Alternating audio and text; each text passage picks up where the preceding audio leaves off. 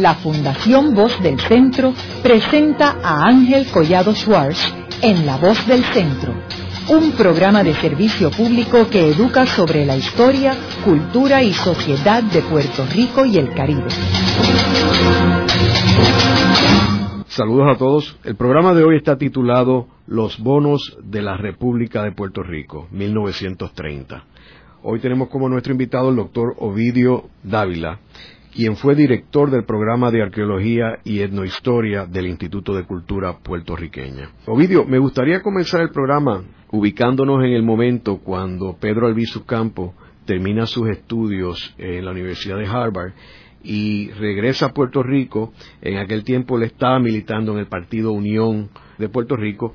Eh, explícanos cómo él sale y por qué sale del Partido Unión y se une al Partido Nacionalista. Ya habíamos analizado en un programa anterior la, estadía de don Pedro Luis Campo en la Universidad de Harvard. Él regresa hacia 1921, cuando termina parcialmente los estudios de Derecho y se establece en la ciudad de Ponce. Inmediatamente comienza a militar en el Partido Unión de Puerto Rico, debido a que ese partido todavía mantenía en su programa la famosa base quinta, que era la lucha también por la independencia y soberanía de Puerto Rico. Hacia 1924, cuando en una de las asambleas Antonio R. Barceló abandona el ideal de la base quinta de la independencia, ya que se estaban creando las condiciones para que se formara la famosa alianza.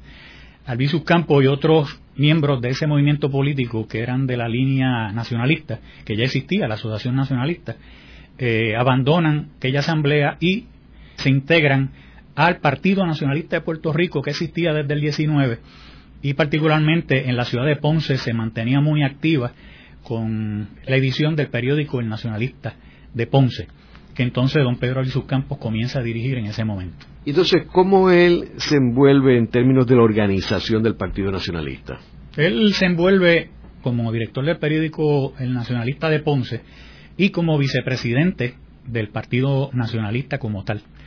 El presidente del partido era don Federico Acosta Velarde, Luego llega a presidir el movimiento don Pepe Alegría, don José C. Alegría, y también surge la, situación que ya habíamos discutido de 1927, cuando él eh, sale en, por su famosa gira por los países de Hispanoamérica, eh, buscando el apoyo eh, continental americano por la lucha por la independencia de Puerto Rico. ¿Y qué sucede cuando él regresa de ese viaje por América Latina? Bueno, él regresa en enero, a principio creo que fue el 4 de enero de 1930, y él se encuentra de que el Partido Nacionalista estaba completamente eh, a la deriva. Don José C. Alegría, pues se había reintegrado al movimiento anterior, al Partido de la Unión, al Partido de, la Alianza, y entonces el Partido Nacionalista como tal, pues estaba bajo el interinato primero de don Antonio Vélez Alvarado, quien era una persona ya muy mayor, don Federico Acosta Velarde, pues también estaba enfermo de salud, se había tenido que emigrar a Estados Unidos a recuperar su salud, y por lo tanto eh, el partido estaba en manos de don Antonio Ayuso Valdivieso como presidente y con una especie de interinatos porque eran presidentes pero no correspondían unas presidencias a unas verdaderas asambleas de ese partido. De por sí el Partido Nacionalista en ese momento no era un movimiento grande. Cada vez que había alguna reunión, eh, las reuniones se hacían a veces en una oficina donde solamente había 15 o 16 personas. O sea que cuando hablamos de ese partido, mucha gente a veces tienden a pensar de que el Partido Nacionalista era un movimiento en aquello de, que tenía muchos adeptos y de que había mucha gente que lo seguía. Realmente era un partido que tenía fuerza por los planteamientos que hacía y por el ideal que representaba. Tenía más bien una fuerza moral. Pero en, cuestión numérica, eh, ese partido nunca tuvo mucha gente. El mismo don Pedro Jesús Campo, cuando asume la presidencia que regresa, es la famosa asamblea eh, que se lleva en el Ateneo de Puerto Rico, el 11 de mayo de 1930. Y esa asamblea, pues, fue muy polémica, eh, duró hasta altas horas de la noche, prácticamente hasta, hasta el 12 de mayo, debido a que hubo muchos, muchos enfrentamientos entre las posiciones. Don José Coli Cuchí, pues, había tenía, tenía unos roces tremendos con la forma de plantear la lucha por la independencia que había traído ya al su campo de la influencia y de la lucha que había llevado en los países hispanoamericanos. Él viene con una lucha combativa y militante que choca con los estilos, eh, si vamos a decir, ateneístas y de velada literaria, como el mismo don Pedro Albizu Campo le llama, el, partido de, de, cartón y pacotilla, como él le llega incluso a llamar incisivamente, ya que se reunían, hablaban de la independencia, escribían en el periódico, eh, hacían, como él decía, veladas literarias, declamaban poemas, pero cada cual para su casa y realmente no había una lucha de compromiso y de abnegación como él la, pide. De hecho, la primera vez en la historia de Puerto Rico de que un movimiento eh, cierra su asamblea, como la cierra Pedro Albizu Campos, que es que hace que todo el mundo se levante y entonces le dice a aquellos hombres de corazón y compromiso que hagan este juramento. Y el juramento es entregar vida y hacienda, si es necesario, por la lucha por la independencia de Puerto Rico. Eso nunca se había hecho, una cosa militante. De esa asamblea mucha gente sale eh, despavoridos, porque de hecho, antes de que eso ocurriera, se había circulado un papelito que precisamente encontramos en esa documentación que le estamos hablando, copia de un anónimo que se circula entre los integrantes de esa asamblea, donde se dice un negro por venir se cierne sobre este partido con su verbo artillado, etcétera, una cosa bien, este, porque cuando hablan el negro por venir, se están refiriendo al negro Pedro del Subcampo, que era una connotación racista. Y se dice pues que eso, ese papelito lo circularon los enemigos que sabían que él tenía un gran apoyo moral y por lo tanto tiraron ese, ese, ese papelito para tratar de que Albizu no asumiera la presidencia.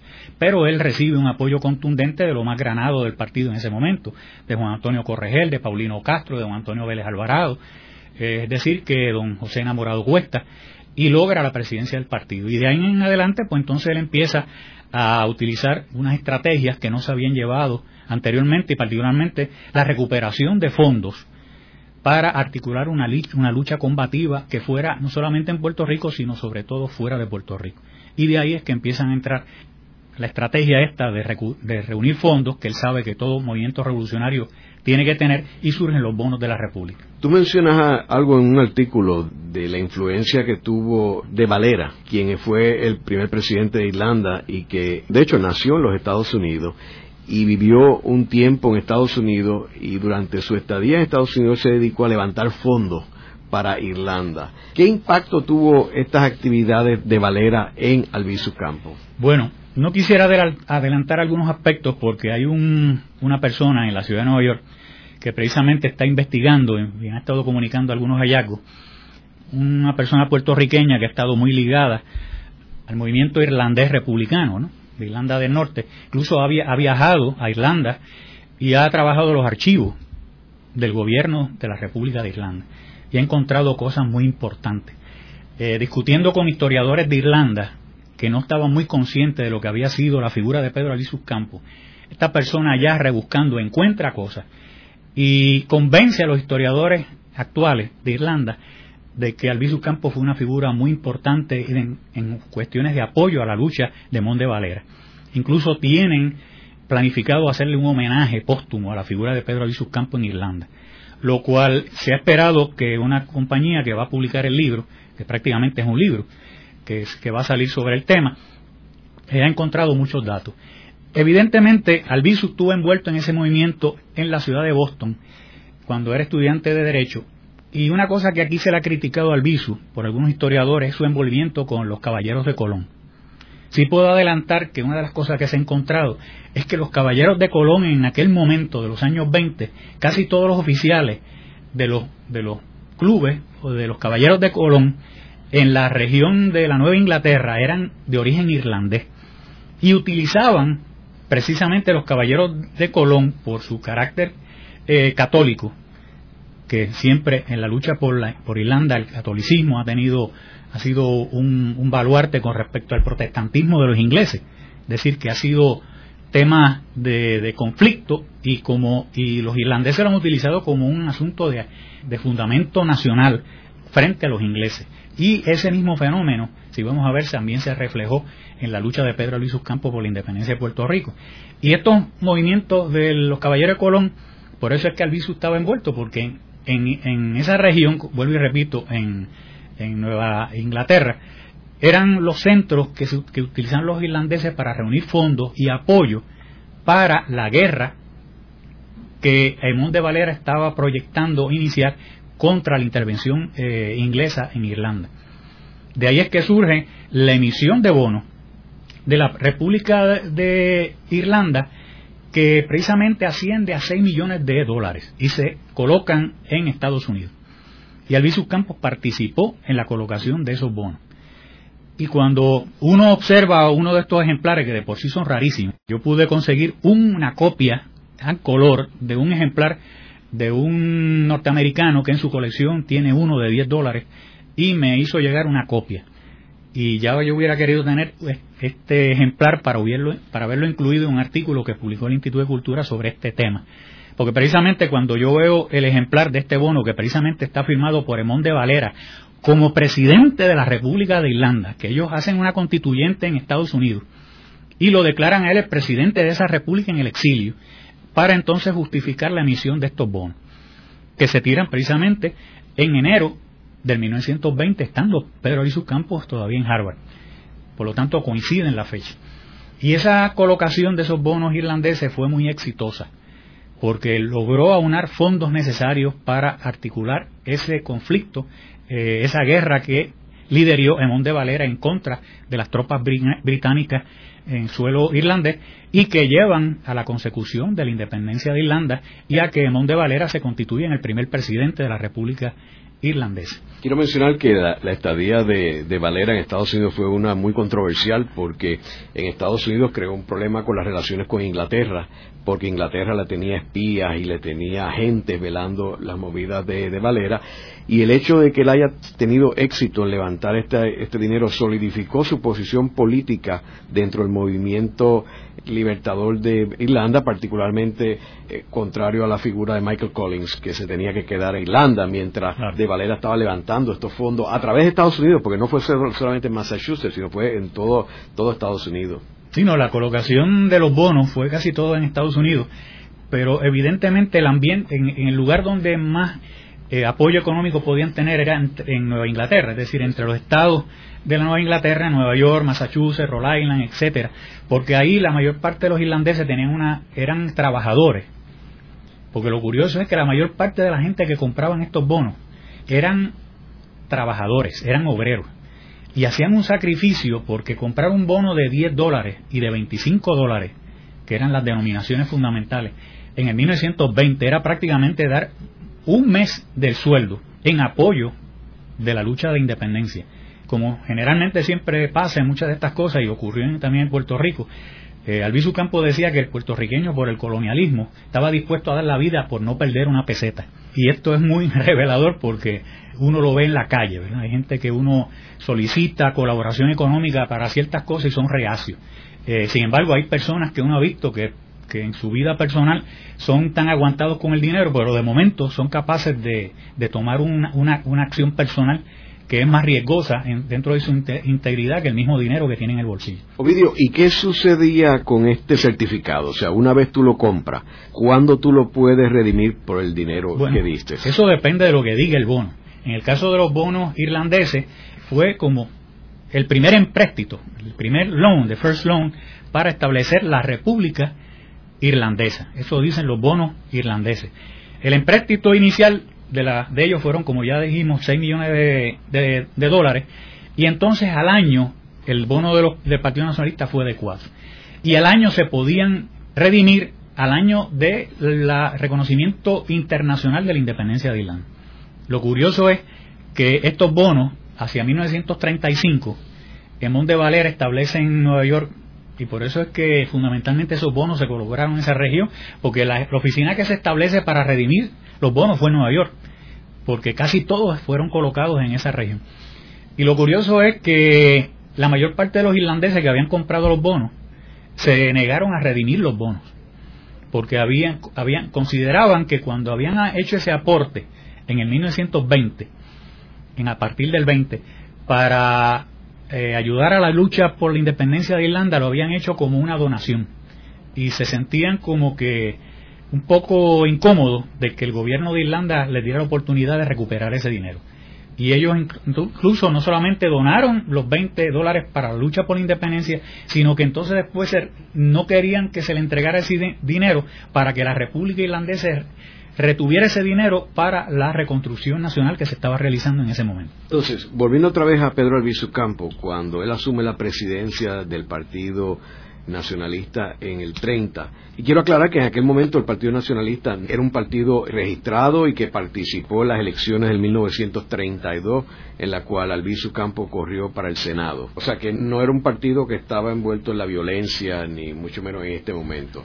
¿Cómo es que él lanza este proyecto de los bonos en Puerto Rico? Bueno, él cuando asume la presidencia, en la asamblea que ya hemos mencionado, la primera referencia que encontramos de los bonos es en una reunión de la Junta Nacional del 2 de noviembre de 1930, donde él habla, donde hay una mención de, que el presidente, es decir, Albizu Campos, informa a la Junta sobre el asunto de la colocación de los bonos en el, en el exterior. No dice más nada. Eso lo que nos indica es que el tema de los bonos ya se estaba discutiendo internamente y que evidentemente pues Albizu traía, como había trabajado en esta iniciativa irlandesa, pues él considera que una forma de obtener fondos es a través de la colocación de bonos que permitan recaudar eh, dinero para la lucha. No solamente la lucha electoral. Albizu, pues claro, el Partido Nacionalista había participado desde sus inicios, particularmente en elecciones municipales, particularmente en Ponce. Incluso Albizu había corrido anteriormente como candidato a, posiciones públicas, creo que en la alcaldía de, de, Ponce. Luego corre como candidato por acumulación en el 32 eh, al Senado de Puerto Rico. Pero es muy claro desde el principio que Albizu, aunque mantiene una posición legalista, si le podríamos llamar así, dentro del régimen eh, colonial en Puerto Rico, él siempre en los discursos tanto empieza a establecer la figura de Betances, por ejemplo. Eh, empieza a conmemorarse el 8 de abril todos los años como el Día del Padre de la Patria, que es la primera vez que se refieren a don Ramón Emeterio Betances como el padre de la patria puertorriqueña. Anteriormente a la llegada de Albizu, en 1930, Ramón Emeterio Betances era pues la figura patriótica de Betances, pero nunca fue bautizado con ese término de darle ese pedestal de padre de la patria. Alviso empieza a crear unos símbolos, como la cuestión de la celebración del 23 de septiembre, a conmemorar la revolución. Cuando sube a la tribuna, no es un candidato electoral, es un dirigente revolucionario. Y eso es lo que le molesta a el viejo liderato del Partido eh, Nacionalista que consideraba que eso era un verbo artillado y peligroso, porque era una cuestión de confrontación y de un verbo hiriente a las autoridades militares en Puerto Rico, porque hay que recordar que el gobernador era un gobernador nombrado por el presidente de Estados Unidos. Eh, los jefes de la policía en Puerto Rico eran norteamericanos. Por lo tanto, todo ese verbo de hablar de revolución, de los héroes, del altar de la patria en Lares, ir articulando una disciplina interna en el partido que incluye armarse, porque todos los viejos nacionalistas, eh, como don Paulino Castro, etcétera, don Pepe Rivera Sotomayor me contaban, y don Juan Jaque Hernández, de que en esos años una de las primeras cosas que Albizu le dice es que hay que empezarse a armar y hacer prácticas de tiro al blanco y todo eso se hace calladamente, no se hace de forma abierta. Se comienza a hacer la Asociación Patriótica de Jóvenes, que no es otra cosa que un grupo de jóvenes que empiezan a, prácticamente a funcionar como si fueran en sus inicios en el 30 como una especie de Boy Scouts como unos, unos jóvenes que se empiezan a adiestrar y a, leer eh, manuales de cuestiones militares, eso se hace eh, de manera solapada y se convierten eventualmente en los cadetes de la República. Es decir, que la agenda, la agenda revolucionaria, el visu la trae al partido desde el 30 y eso es el peligro que ven. Incluso la venta y la colocación de bonos de la reconstitución de la República de Puerto Rico, los bonos del Partido Nacionalista no dicen que es para instituir la República de Puerto Rico, sino que es para reconstituirla, porque el Partido Nacionalista considera que la República se proclamó en Lares el 23 de septiembre y que esa República para todos los efectos nunca se abolió y que es la misión del Partido Nacionalista y de los nacionalistas reconstituir esa República. Eso de por sí nos dice de que aquí hay un estado de guerra, porque Puerto Rico es una república intervenida militarmente y de que hay que confrontar a ese régimen y tiene que ser a través de una manera militante y combativa que se traduce en la lucha armada. Luego de una breve pausa, regresamos con Ángel Collado Schwartz en La Voz del Centro.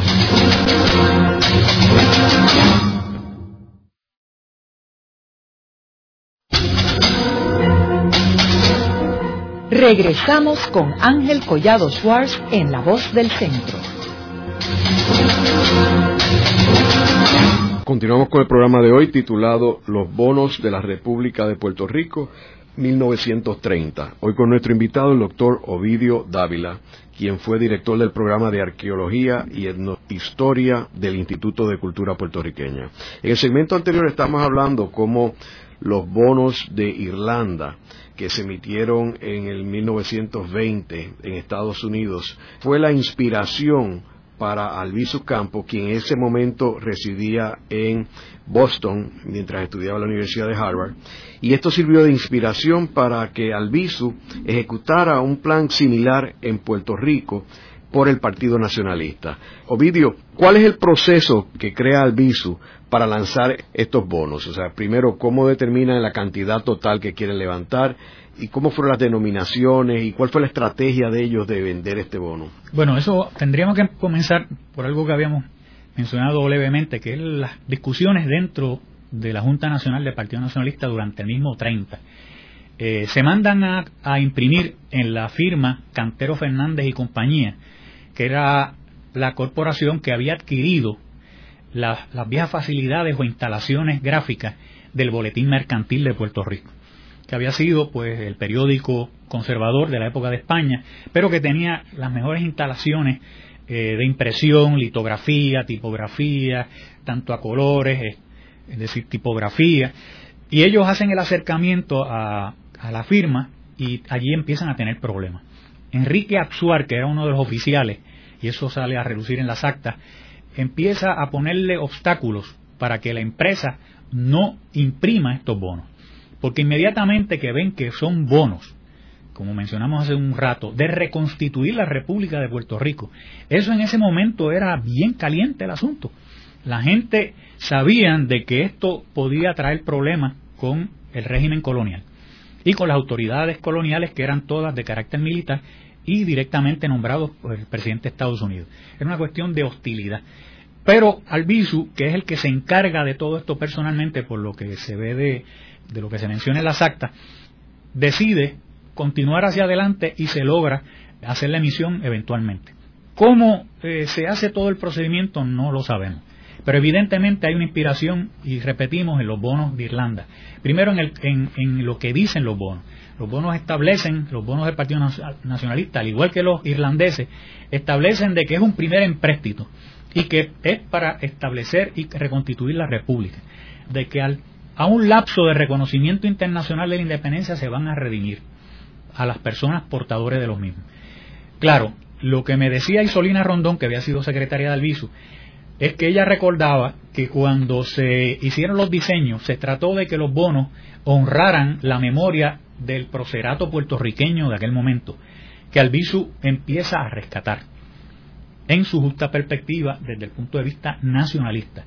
El bono de la República se hacen de, de varias denominaciones, de un peso oro, también se utiliza el término peso, no dólar. Así que ya de por sí hay una, hay una afirmación nacional porque se utiliza un término hispánico, un término latinoamericano. La mayor parte de los países latinoamericanos continuaron utilizando el término peso como unidad eh, monetaria, con excepción de algunos países que empezaron a utilizar, como en el caso de Panamá, el Balboa, en Ecuador el Sucre, pero normalmente lo, eh, eh, en Venezuela Bolívar, un Bolívar, pero tanto México como Colombia, Argentina, eh, Chile, siguieron utilizando el peso. Perú es el sol, pero casi todos eran el peso. Y Albizu utiliza el peso, el peso oro, y le pone también la denominación de oro, el apellido de oro, para darle una validez dentro de la fortaleza de esa divisa, que se pretendía dentro de la planificación económica que eso Albizu lo abunda en un trabajo que, de serie de artículos que se llama Independencia Económica, que entra sobre los aspectos de la moneda, así que eso se reflejan también en los bonos que se emitieron. Se hizo el de 5 pesos, que tenía, el de a peso tenía la figura de Francisco Ramírez, que fue el primer presidente de la República en Lares. El bono de 5 pesos, que fue la segunda denominación, tenía la imagen de doña Mariana Bracetti. Eh, se hizo entonces el de 10 pesos, oro, que tiene a José de Diego, el de 50 pesos a don Ramón Emeterio Betance y el de 100 pesos, que era una fortuna en aquella época, don Eugenio María de Hosto. Así que en términos generales esas son las eh, cinco denominaciones que se emitieron y en conjunto, pues la primera emisión fue de 200 mil pesos oro. Ahora, aquí mencionan lo de los 5 millones de pesos oro. Sí, ese iba a ser el empréstito, el empréstito eh, nacional pero la primera emisión fue una partida de 200 mil. O sea que lo que se pensaba era que hubiera muchas partidas de emisiones de 250 mil. Lo que la Junta Nacional autoriza es que se llegue hasta 5 millones. Y que eso escandalizaba en aquella época, era una cantidad grande. Pero hay que recordar que todos los movimientos revolucionarios, desde Martí en Nueva York, que le daba una importancia increíble al recoger fondos, que por eso es que los enemigos de José Martí en Nueva York decían que él lo único que sabía era pedir. Y lo único que hablaba era de pedir dinero. Y, trataron de socavar su liderato a base de que él lo que, lo que estaba era un buscón, que, era un vividor. Y eso Jorge Mañac en su biografía sobre Martí lo dice. Fidel Castro, por ejemplo, en la famosa entrevista con el comandante Tomás Borges, el libro Un grano de maíz, él habla de la importancia de cualquier movimiento revolucionario de tener fondos porque una lucha armada una lucha revolucionaria, si no tiene un apoyo económico sólido, no puede echar para adelante. La estructura organizativa, tanto civil como la militar, necesita de que haya gente que estén trabajando. ¿Cómo uno mantiene esa infraestructura revolucionaria? Es a base de fondos. Y cualquier movimiento revolucionario, a menos que tenga apoyo de algún lugar, pero en el caso de Irlanda, en el caso de, de Puerto Rico, en el caso, por ejemplo, de Fidel Castro en Cuba, que se emitieron bonos también y aquí se vendían en los años 50 eh, del movimiento 26 de julio. Así que se necesitaba dinero. Y por lo tanto, pues por eso es que eh, se calculó de que podía llegar hasta 5 millones de dólares y el, la, primera emisión era de 200 mil. Es curioso que el bono dice que el vencimiento es 5 años de la fecha del reconocimiento internacional. Exacto y que dice a los cinco años del reconocimiento internacional de la República de Puerto Rico, su tesoro pagará al portador de la presente obligación la suma de 100 pesos, en este caso que, estoy mirando, eh, pagados al tesoro del Partido Nacionalista de Puerto Rico para reconstituir la República. Ahora, ¿qué éxito tuvo esta emisión? Bueno, esta emisión se termina, es decir, la imprenta evidentemente termina los bonos, de imprimir los bonos, de elaborar las libretas, etcétera, eh, hacia el mes de marzo del 31. Y entonces en abril, creo que fue el 9 de abril, en la, edición de la democracia, sale un artículo de que el Partido Nacionalista ha colocado los bonos del primer empréstito para la reconstitución de la República de Puerto Rico. Ese mismo verano en Nueva York comienzan a circular los bonos de la República.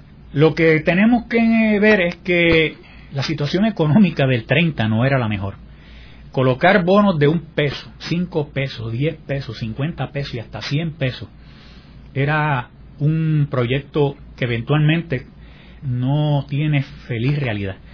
Aparte de eso, inmediatamente que empiezan a circular los bonos, en el verano, particularmente los que se colocan y empiezan a colocar en Nueva York por la Junta Nacionalista, a cargo de don Lorenzo Piñero, Rivas, es que la prensa norteamericana empieza a atacar al nacionalista y a decirle que son unos swindlers, de que son unos estafadores, de que hay unos puertorriqueños que están colocando en la ciudad de Nueva York unos bonos para reconstituir una inexistente República de Puerto Rico. Y llama la atención de que esta gente deben ser eh, procesados judicialmente.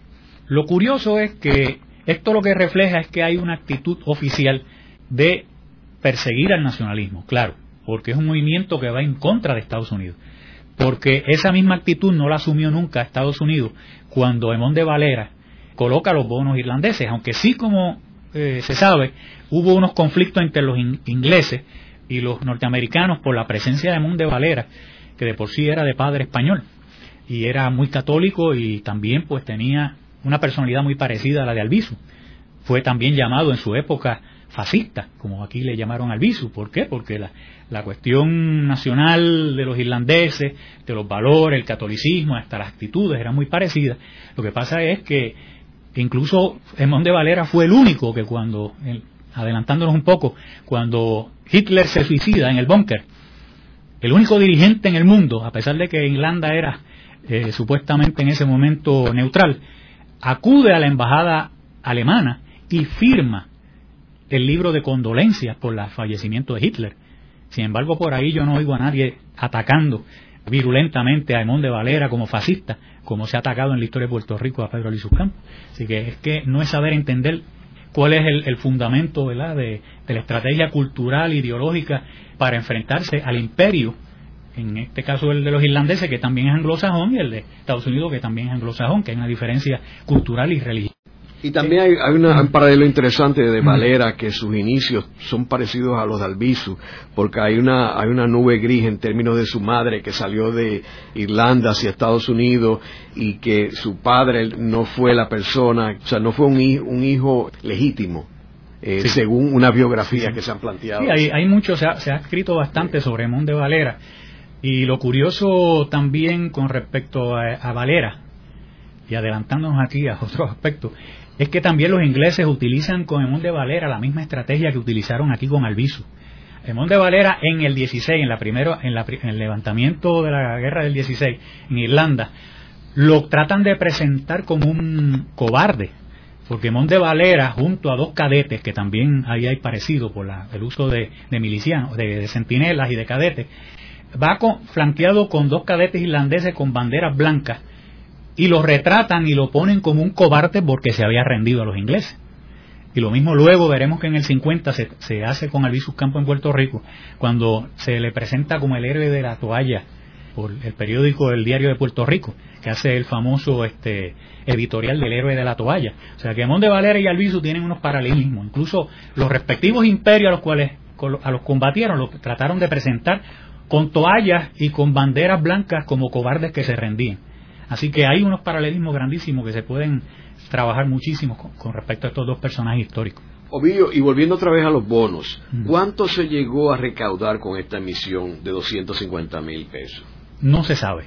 Las referencias que más tenemos son los intentos infructuosos de colocarlo. Don Carlos Vélez Riquejo me mencionaba que cuando estos bonos fueron llegaron a Nueva York, ellos trataban de venderlo en las calles entre los puertorriqueños y cuando ofrecían un, y eso que lo que ellos llevaron fueron bonos de a peso, de 5 pesos y 10, nunca llegaron a Nueva York los bonos de denominación de 50 y 100 pesos.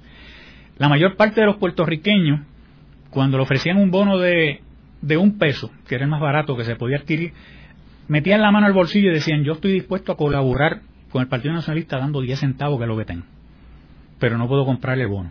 Y hay que ver que cuando los irlandeses colocan los bonos, en 1920, la realidad de los años 20, que son los 20s en Estados Unidos, hay una bonanza. Son, es cuando Estados Unidos está en un momento cultural muy diferente, donde está el baile, el baile de Charleston, que están los, todo el mundo está en cabarets, todo el mundo está disfrutando, porque hay una situación muy diferente. Incluso, pues los irlandeses que están trabajando en eh, los trabajadores son todos trabajadores diestros que están en la industria del acero, en la industria de la manufactura, y muchos de esos son artesanos y por lo tanto, a pesar de que el nivel económico no era alto, pero sí tenían 5, 10, 20, 25 dólares en el bolsillo y por eso es que la venta de los bonos irlandeses fue exitosa. El caso de Puerto Rico era muy difícil. Don Narciso Basó, que fue uno de los famosos de los aviadores, que eran miembros del Partido Nacionalista, me contó a mí de que Ramón S. Pagán, que era el auditor del Partido Nacionalista en aquel momento, le pide en una ocasión, Narciso, ustedes tienen una línea aérea en Puerto Rico, porque los hermanos Basó tenían la famoso, el, el Cofresí y otros aviones que tenían unos hidroaviones que se transportaban de Ponce a San Juan, de Guánica, de Mayagüez, etcétera, y se movían mucho. Y los que se podían transportar en el Puerto Rico de aquella época eran personas con posibilidades económicas. Él le pide a don Narciso que si pueden viajar a algunos, de, que si él puede ir en alguno de estos vuelos para ver si ellos pueden tratar de colocar algunos de estos bonos. Y don Narciso me dijo que prácticamente no llegaron a colocar ni uno de 50 ni ninguno de 100. De hecho, en una de las actas se menciona que se aprueba por la Junta Nacionalista de que como el bono de 100 pesos tiene la figura de un Eugenio María de Hostos, se propone y se aprueba de que el bono número uno, porque todos están denominados, o sea, todos están numerados, se le ofrezca al hijo de don Eugenio, de Eugenio María de Hostos, que es don Adolfo de Hostos, que era historiador oficial de Puerto Rico en ese momento, y curiosamente era el ataché militar del gobernador Blanton Winchip. Pero aún así se nombra una comisión para que vaya a visitar a don, Eugenio, eh, a don Adolfo de Hostos para que se le ofrezca el bono de 100 pesos número uno. Y Solina Rondón, que fue miembro de esa comisión, me relató a mí que fueron a casa de don Adolfo de Hostos, le ofrecieron el bono de 100 pesos y Adolfo de Hostos estuvo dispuesto a dar los 100 pesos, pero no quiso conservar, no, que, no quería conservar el bono. Claro, él tenía una posición en el gobierno de Puerto Rico y tener un bono de esta naturaleza pues era comprometedor para él. La comisión declinó la oferta de Adolfo de Hostos. Si usted no quiere el bono que tiene retrato de su padre, nosotros no queremos sus 100 dólares. O sea, y es la única referencia que tengo de que un bono de 100 pesos se haya casi vendido en Puerto Rico, pero no se hizo la venta por esta situación que acabo de describir. Hay un informe del 1936 de Juan Juarbe Juarbe, que se encontraba en la República Dominicana a finales de ese año, y él rinde un informe de la cantidad de bonos que él logra colocar en la República Dominicana. Él logra vender algunos bonos, no muchos, de valor de 10 pesos, como dos de 50 y creo que uno solamente de 100 pesos. Curiosamente el informe indica de que se les, se les dieron a unos puertorriqueños de San Pedro de Macorís, algunos de, de Ciudad Trujillo, pero que los compraron a plazos, comprometiéndose a entregarle a don Federico Enrique Carvajal, que era el delegado del Partido Nacionalista en República Dominicana, dos pesos o cinco pesos mensuales, hasta llegar al monto de 100 pesos. O sea que algunos de ellos se iban a tardar dos años en pagarlo. Existe el documento, no sabemos y creemos que nunca llegaron a pagar esos bonos que se colocaron de esa manera en la República Dominicana. Haremos una breve pausa, pero antes los invitamos a adquirir el libro Voces de la Cultura, con 25 entrevistas transmitidas en La Voz del Centro. Procúrelo en su librería favorita o en nuestro portal.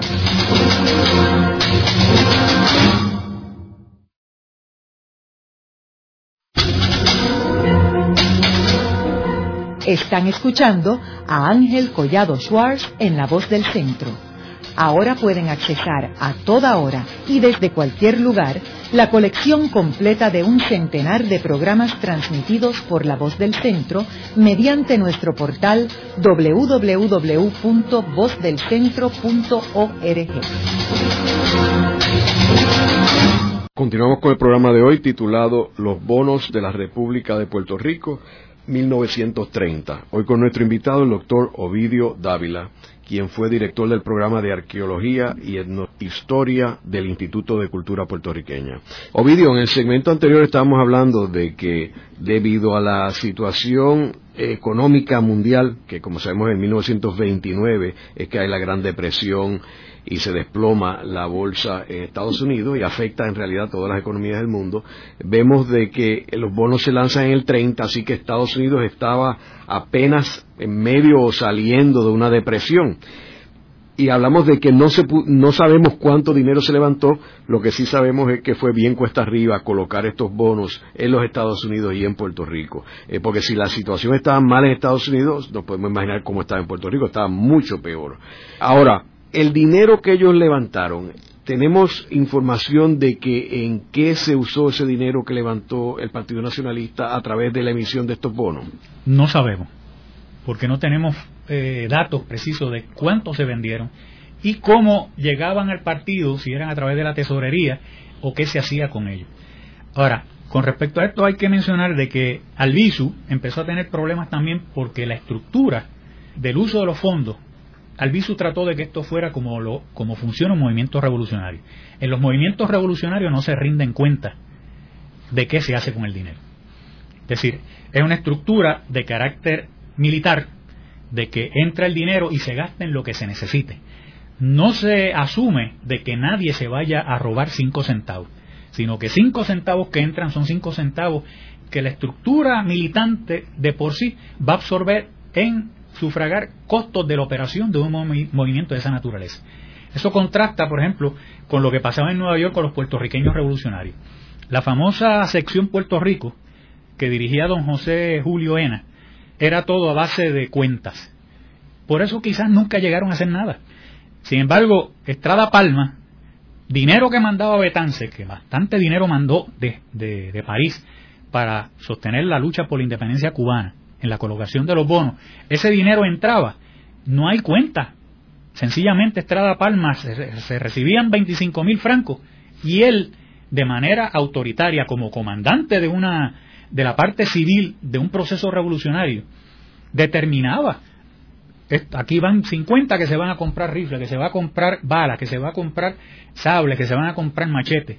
No hay cuenta porque los movimientos revolucionarios no funcionan así.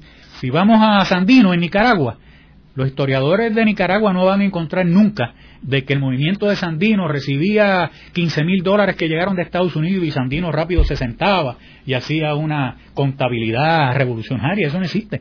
Los movimientos son así. Albizu, para acostumbrar a los nacionalistas que fueran de esa naturaleza, siempre indicaba dentro del partido de que el que viniera a pedir cuentas si se quería ir del partido y había que romper las puertas del partido para, que se fuera, que se fuera. Y esa fue una actitud que se mantuvo siempre dentro del Partido Nacionalista, particularmente ya en la época más militante de los años 50. En los años 30 con respecto a los bonos, sí se preocupó de alguna manera porque empezaron a utilizar esto como una forma de atacarlo.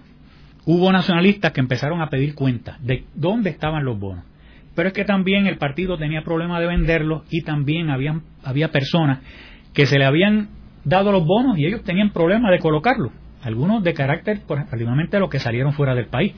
A los hermanos Perea, a Juan Augusto y a Salvador Perea, que eran dos abogados eh, y historiadores puertorriqueños que habían, se habían estudiado en, Venezuela, eh, que habían compartido incluso un bufete inicial que habían establecido con José eh, Paniagua Serracante, se llevan unos bonos para Venezuela, que tenemos la referencia de que una cantidad indeterminada se le dieron y ellos lo llevaron a Venezuela. ¿Qué pasó con esos bonos? Desconocemos. Don Franz Boni, yo encontré entre la documentación de que a él se le habían entregado tres mil pesos oro en bonos para que se colocaran en España. Don Franz Boni Brenes era estudiante de arte en esos momentos, en los años 30, en Madrid. Y eh, Filiberto Velázquez, que era el, presidente de la Junta de Estudiantes Puertorriqueños en Madrid, envía una carta diciendo que le envíen bonos de la República para colocarlos en Madrid, particularmente en España. Don Franz Boni fui a entrevistarlo en el 1989 a su casa en Santurce. Eh, nos conocíamos desde que yo era un muchacho y por lo tanto me recibió muy afablemente y, le planteé rápido para lo que yo iba. Le dije, don Fran, mire, y le dejé hasta una copia, encontré esto entre la documentación del Partido Nacionalista, me gustaría que usted me hablara sobre el tema. Cuando él vio el documento, dice, sí, yo recuerdo muy bien, como yo regresaba para Madrid, don Pedro me llamó y me dijo que llevara estos bonos, esta cantidad de bonos, tres mil pesos en libretas, en denominaciones de 5, 10 pesos particularmente. Y él dice que los llevó a Madrid se los entregó a Filiberto eh, Velázquez y entre ellos trataron de colocarlos en Madrid, se llegaron a colocar algunos, particularmente los más que compraron bonos de la República, fueron gente que luego eran franquistas. Porque don Fran Selboni me contaba de que la República Española, que tanto Alviso apoyó desde aquí, incluso puertorriqueños dieron la vida por esa república, fue un gobierno que no quería tener conflictos con Estados Unidos y siempre fue muy hostil hacia Filiberto Velázquez, hacia Fran Boni y hacia Carmelo Delgado Delgado, que estaba estudiando Derecho en aquel, que de hecho Carmelo Delgado eh, fallece, es fusilado por las tropas fascistas, porque él estaba al lado de los republicanos en la guerra que, estalla, como sabemos, en el verano del 36.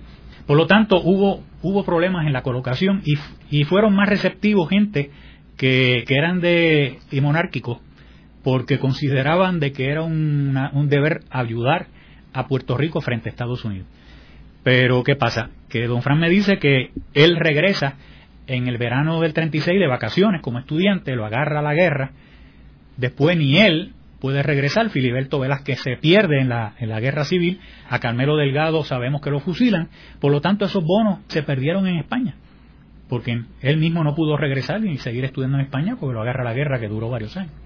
Sabemos ese capítulo, de que los bonos que fueron a España se perdieron y que incluso él me dice que los que se colocaron, él recibió instrucciones de parte de Albizu, que del dinero que se sacara, que lo utilizaran en las actividades que ellos estaban realizando para sufragar los gastos de ellos, de la Junta Nacionalista, en la ciudad de, Madrid, España. Entonces, de esta emisión de 250 mil pesos, eh, no tenemos idea el paradero, fuera de estos de España, el paradero del resto de, los, de, los, de esos bonos. Bueno, los bonos sí sabemos que en el... ¿Y cuántos se quedaron sin vender? En el 35, precisamente, debido a los ataques que está recibiendo Albizus Campo de algunos nacionalistas que se van del partido, porque, bueno, es que la situación es compleja. Hubo una situación en la Junta Nacionalista de Santurce, donde se fragua un complot para asesinar a don Pedro Albizus Campo, que es descubierto por Ramón S. Pagán, que luego es asesinado en octubre del 35 en la famosa eh, matanza de Río Piedra, porque es el que trae la voz de alerta de que hay una conspiración en la cual están envueltos algunos de los miembros del Partido Nacionalista. Esa gente luego son citados por el partido a un juicio interno de manera revolucionaria y se niegan a asistir. Lo que hacen es que los periódicos, como el mundo, le abren las páginas para atacar al viso, que eso lo que nos demuestra es que había una vinculación oficial de alguna manera, porque precisamente una gente que son, se les encuentra que están en un complot contra el viso, luego tienen las páginas abiertas del periódico el mundo para atacar al viso. Y una de las cosas que atacan en la prensa es la cuestión de los bonos de la República. De que se están vendiendo bonos, dan la impresión de que se estaban vendiendo una gran cantidad y que ese dinero se estaba haciendo mal utilizado. Y mal utilizado es hablar de, eh, de corrupción. Y eso no era lo que estaba pasando. El dinero se estaba utilizando para otras cosas internas del Partido Nacionalista y se ordena que se recojan los que no se han vendido. Esos bonos son, le son entregados a un comerciante muy amigo de Albizus Campo en Río Piedra, que los guarda.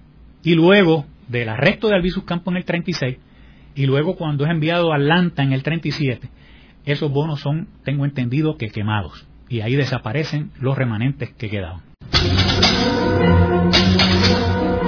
Luego de la pausa, continuamos con Ángel Collado Schwartz en La Voz del Centro.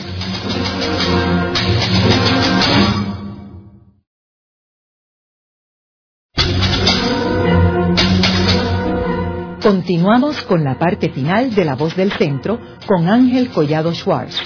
Pueden enviarnos sus comentarios a través de nuestro portal www.vozdelcentro.org. Continuamos con el programa de hoy titulado Los bonos de la República de Puerto Rico 1930. Hoy con nuestro invitado el doctor Ovidio Dávila, quien fue director del programa de Arqueología y Etnohistoria del Instituto de Cultura Puertorriqueña. Ovidio, eh, como sabemos, en el 1936-37, pues en Puerto Rico pues se desata una persecución abierta contra los nacionalistas, encabezadas por el fiscal federal eh, eh, Cecil Snyder. ¿Qué papel jugaron estos bonos en esta persecución a los independentistas? Bueno, cuando se constituye en marzo del 36 un gran jurado para encauzar a Pedro Albizu Campos por delitos de sedición y por derrocar el gobierno de Estados Unidos en Puerto Rico. Albizu es citado por ese gran jurado y Cecil Snyder, precisamente una de las cosas que con, las cuales confronta en su interrogatorio a Albizu Campos es que le muestra un bono de la República, que evidentemente ellos habían adquirido, y le pregunta a Luis Campos que por qué él se firma como presidente de la República de Puerto Rico. A, lo cual Albizus Campos corrige a Snyder y le dice, fíjese muy bien en el bono. El bono es del Partido Nacionalista de Puerto Rico y es un bono para reconstituir la República de Puerto Rico. Tanto don Abelardo Ruiz Morales como Manuel Rivera Mato como yo firmamos como oficiales del Partido Nacionalista. De ahí surge la leyenda se riegan en Puerto Rico de que Albizu se había autoproclamado presidente de la República, lo cual es falso, porque Albizu Campo en esos bonos simplemente firma como presidente del Partido Nacionalista. Sin embargo, no sabemos si en los juicios que luego se llevan a cabo en el verano del, del 36, que son dos juicios, uno en el cual no se puede poner de acuerdo el jurado y por lo tanto se hace el segundo, que es cuando es con, convicto si el tema de los bonos es traído, porque desconocemos el contenido, es decir, las actas, eh, la documentación de esos juicios, no sabemos dónde están y nunca la hemos podido examinar. Así que desconocemos si fue traído el tema, pero en la prensa no aparece nada. Claro está, luego entonces, en marzo del 37, luego de la masacre de Ponce, en los juicios que se llevan a cabo durante el verano, en agosto, septiembre de ese año, sale a relucir de que la policía de Puerto Rico incauta bonos de la República a los dirigentes del Partido Nacionalista en Ponce y precisamente son llevados ante por fiscalía como evidencia en contra de ellos. Fueron presentados como evidencia delictiva. No conocemos, o sea, cuál fue el procedimiento porque tampoco hemos tenido el privilegio de examinar las actas si es que sobreviven de los o sea, la transcripción de los, de, los juicios en contra de los, de los dirigentes nacionalistas de Ponce y tampoco sabemos si sobrevive la evidencia que fue presentada en el tribunal de Ponce, pero sí la prensa de Puerto Rico incluso retrata uno de estos bonos, el periódico El Imparcial, donde indica de que cuál fue uno de los bonos que fue ocupado en, en la casa de don Tomás López de Victoria, que era uno de los comandantes de los cuerpos de cadetes de la República en la ciudad de Ponce. ¿Quiénes firmaban los bonos? Alviso y quién más. Bueno, como ya mencionamos que él le dice a Snyder, a Belardo Ruiz Morales, ah. que era el tesorero del Partido Nacionalista en ese momento, don Manuel Rivera Mato como secretario eh, general y Pedro Albizu Campos como presidente del Partido Nacionalista. todos los bonos tienen las tres firmas. Las tres firmas. Claro, son firmas eh, de imprenta, porque normalmente como los billetes de curso legal no tienen las firmas originales del tesorero, del país, etcétera. Pero otra cosa curiosa, esos bonos se suponía que fueran contramarcados con el sello seco del Partido Nacionalista. Y el procedimiento no permitió que eso se realizara. Los bonos que han sobrevivido hasta hoy día no tienen el sello seco del Partido Nacionalista. Solamente dos juegos que fueron así eh, contramarcados y que el, el que yo poseo en la colección de materiales del Partido Nacionalista, un juego de bonos que tiene el, sello seco del Partido Nacionalista. Ovidio, ¿y cuándo es que se redescubren estos bonos? Este, porque tú escribiste eh, el, artículo basado en una investigación, ¿verdad?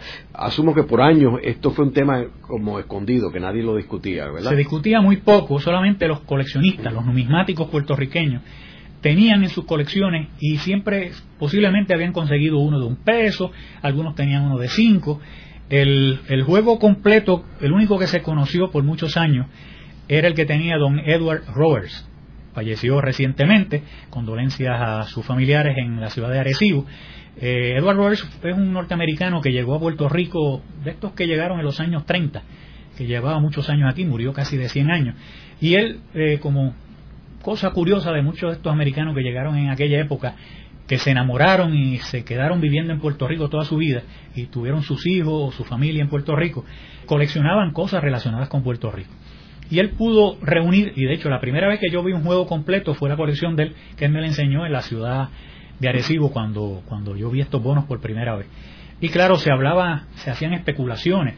Una de las cosas, una de las leyendas que se tiró en contra de Albizu Campos y del nacionalismo era de que se había hecho un bono especial de 10 mil dólares o de pesos oro y que Rafael Leonidas Trujillo lo había comprado.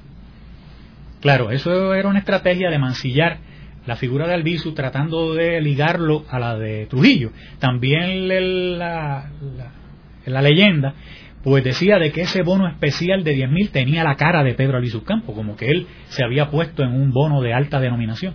Pero eso es completamente falso, eso es una leyenda, eso nunca ocurrió. ¿Tenemos alguna información si personas ricas como por ejemplo Félix Benítez Resach, que tenía una gran relación con Albizu y con Trujillo, eh, si él participó en esta misión, si hubo algunas personas de acaudaladas?